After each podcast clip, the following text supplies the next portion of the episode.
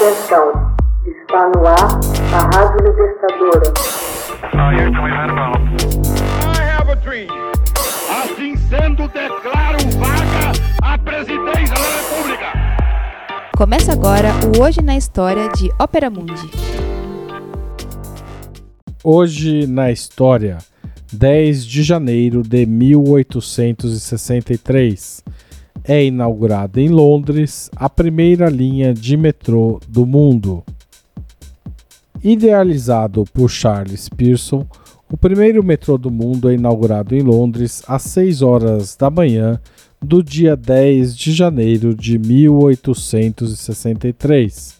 A linha, com extensão de 6,5 quilômetros, permitiu ligar a rua Farringdon à rua Paddington. Malgrado os problemas de aeração, os trens do metrô funcionavam a vapor.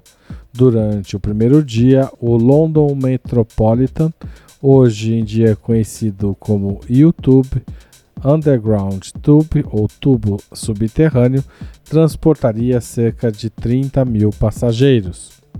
A construção de estradas de ferro teve início no Reino Unido no começo do século XIX. Em 1854, seis terminais ferroviários haviam sido construídos fora do centro de Londres. O congestionamento do tráfego na cidade e nas áreas da vizinhança havia crescido significativamente, em parte devido à necessidade dos viajantes de completar sua ida ao centro da capital por meio de transporte de superfície.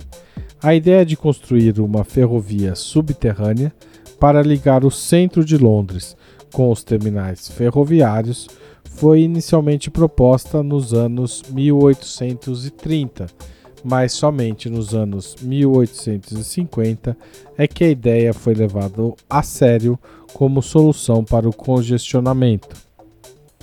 Em 1854, o parlamento aprovou a construção de uma ferrovia subterrânea.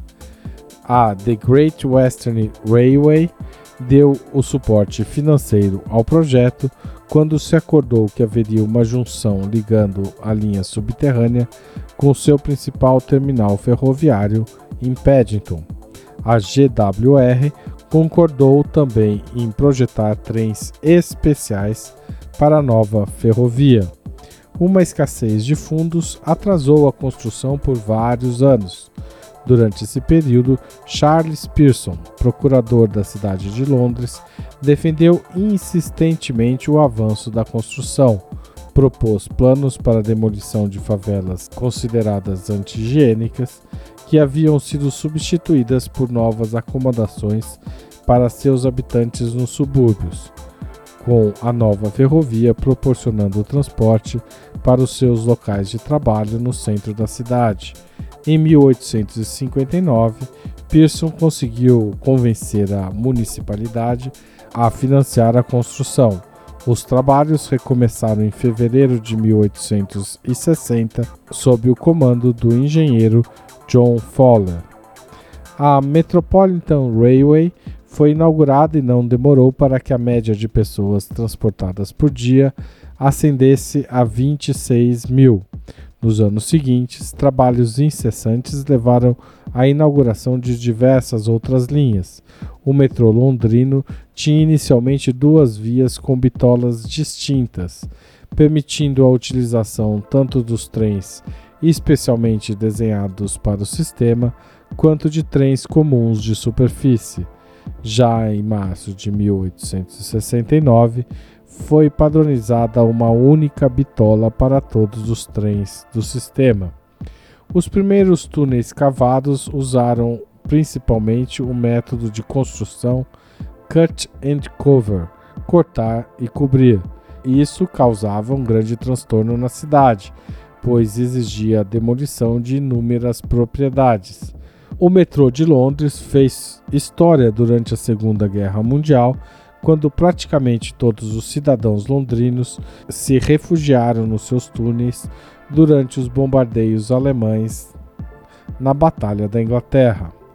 Texto original de Max Altman, locução de Haroldo Cerávulo Cereza. Você já fez uma assinatura solidária de Opera Mundi?